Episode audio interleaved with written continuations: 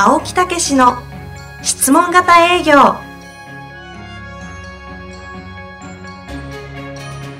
営業それは商売の原点。トヨタ大阪ガス生協などの営業マンも実践。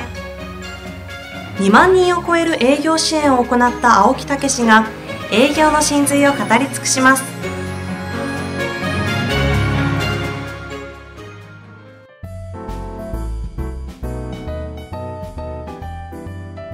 こんにちはナビゲーターの遠藤和樹です青木武の質問型営業第24回青木さん本日もよろしくお願いいたしますはい、よろしくお願いいたします。前回ははい。質問を取られてしまいいやー、素晴らしいね、お答えをいただきまして、本当に司会者からお礼を言います。今日はですねそんなことはさせませんので私の方からもう一方的にテーマを読んではい。進めていきたいと思いますのでよろしくお願いいたします、はよろくお願いいたします。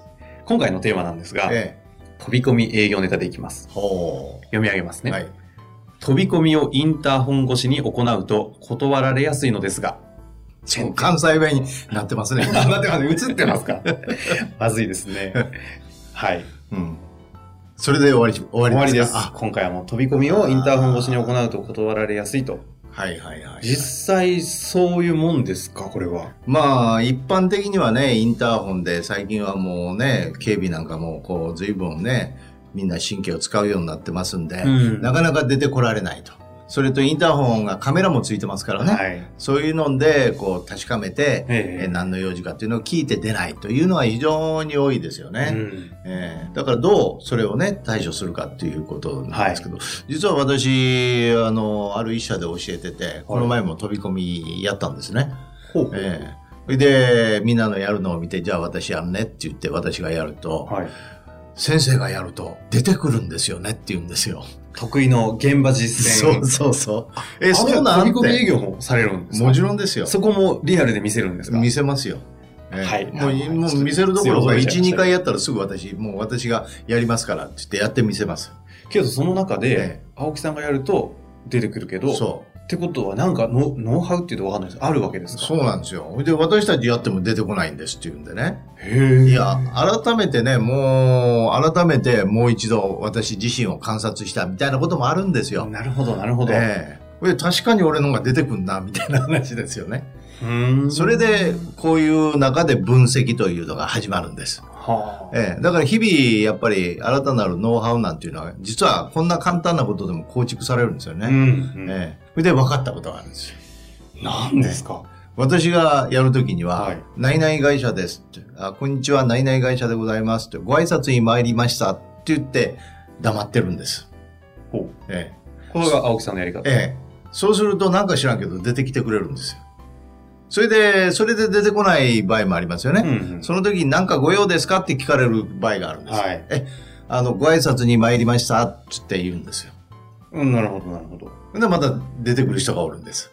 ほうほう。ええで、それでも出てこない人は、なんか、あの、知らない会社なんですけど、なんかご用ですかっていうふうに言われるんですよ。はいはいお付き合いない会社ですけど。怪しいですもんね。ええ。いや、実はこの辺をご挨拶で回らさせていただいてるんで、よければちょっとご挨拶させていただきたいんですけどって言ったら、あ、うちは、あの、そういうこと関係ないんで結構ですって言われるんで、あ、そうですか、失礼いたしました。じゃあ、ちょっとインターホンで、あの、お話できますかって言って、そこで話をして、情報を多少得て帰るとはいうことなんですあ。ね。どんな、もし仮に出てこなくても、そこまではや結構いくわけですね。そういうことなんです。ええこれちなみに今のは青木さんのやり方で。そう、普通の人はどうなるかっていうと、はいあの、なんとなくそわそわしてるんですね。で、ピンポンして、あ、何々会社でございますけど、ご挨拶に参りましたんで、ちょっとお忙しいとは思うんですけど、あの、少し1、2分よろしいでしょうかって、そこまで言っちゃうわけですよ。あの、お上手ですね。その、できない方の 事例、サンプル。なんかすごいイメージ湧きましたわか。りました。今の視点確かになんかめんどくさいなと思いましたもん。ええ、そしたらどう言います？そういうのやったら。いや、ちょっと結構です。ええ、あるいはなんかご用ですか？と。あいますね。ええ、うちそういうのが今回今ない、いいので、と。ということ断りますよね。ええー、ちょっと待ってください。ただ、何が違ったんですっえ、け？ええ。青木さんは？私はご挨拶に参りましたって、何々会社でございます。何々会社の何々でございます。ご挨拶に参りましたって言って、じーっとインターホンの前で、カメラの前で待ってるわけですよ。ステイですね、そこで。え余計なこと喋らない。そ会社名、名前言ってご挨拶に参りました。喋らない。そう。であの、よく引っ越しでさ、ご挨拶へ参りましたとかあるじゃないですか。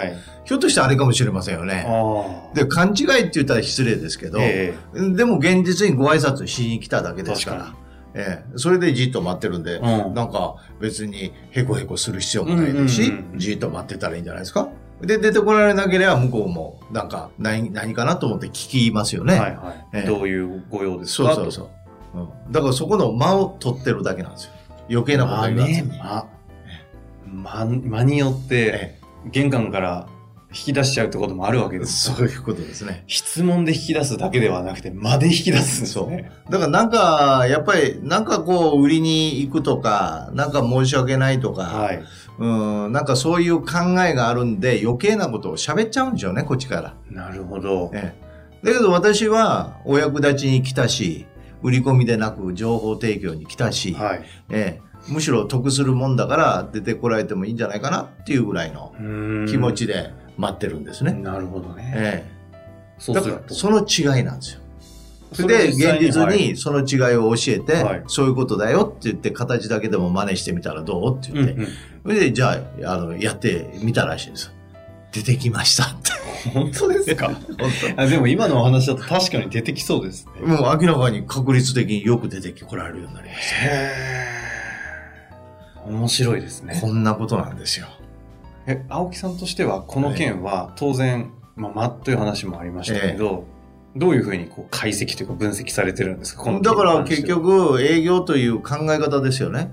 お役立ちであり、情報提供であり、相手が判断される。むしろ、その資料を無料で差し上げる、情報を提供させてあげるということで、喜んでいただけるはずだという考え方でいくっていうことです。そうすると、言葉が変わるんですよ。間が変わるんですよ。間が変わるね。ええで情報の出す出す量も変わるし。そう。ところがそれが売り込みに行く、申し訳ない、なんかね、なんとか話聞いてもらいたい、ということになると、余計なことを喋り出す。下手から行くから。ああ。え申し訳なさがあるかえらつい喋っちゃう。つい喋っちゃう。いい訳いい間なんて出ないですよね。ええ言い訳ですよね。なるほどね。えいや、本当ですね。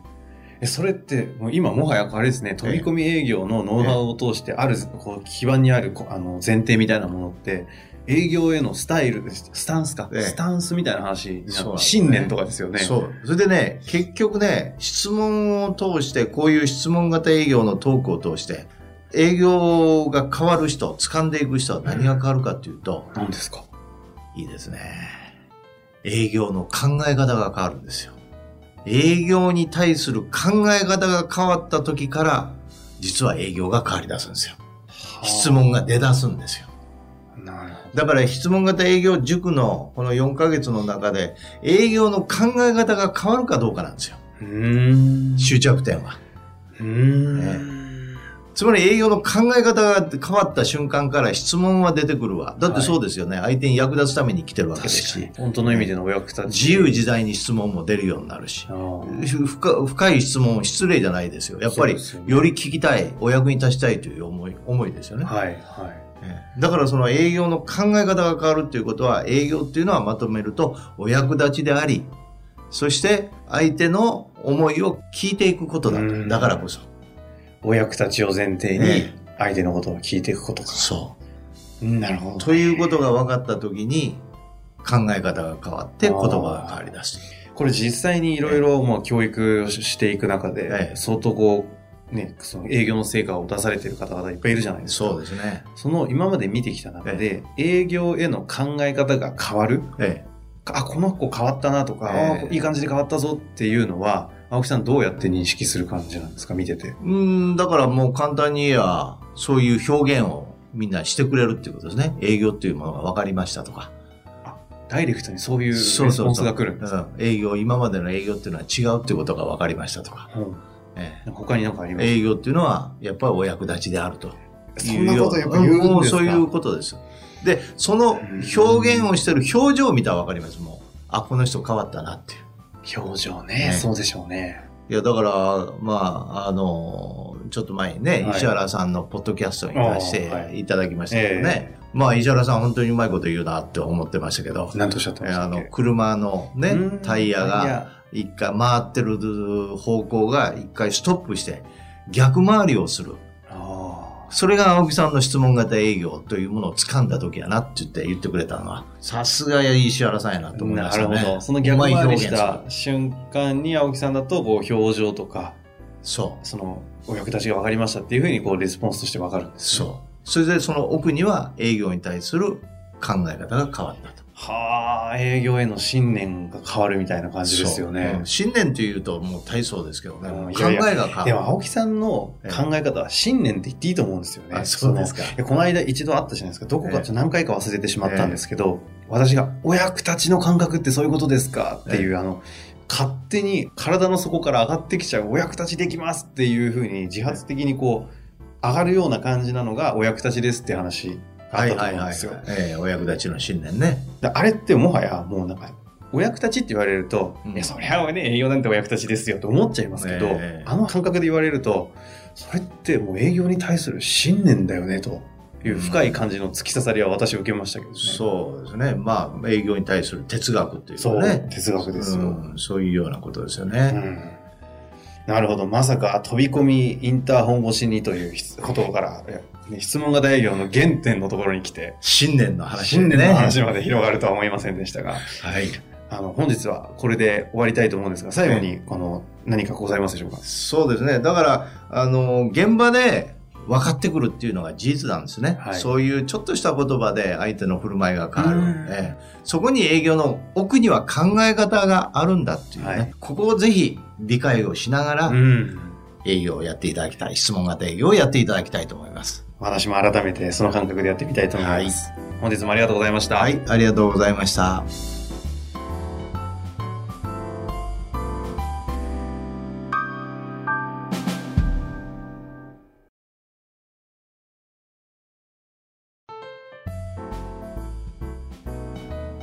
遠藤和樹です。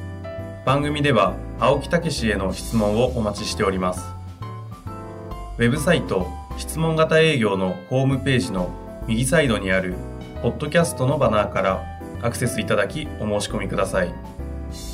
ホームページは質問型営業で検索するか URL www.s-mbc.jp でご覧いただけます。それではまた次回お会いしましょう。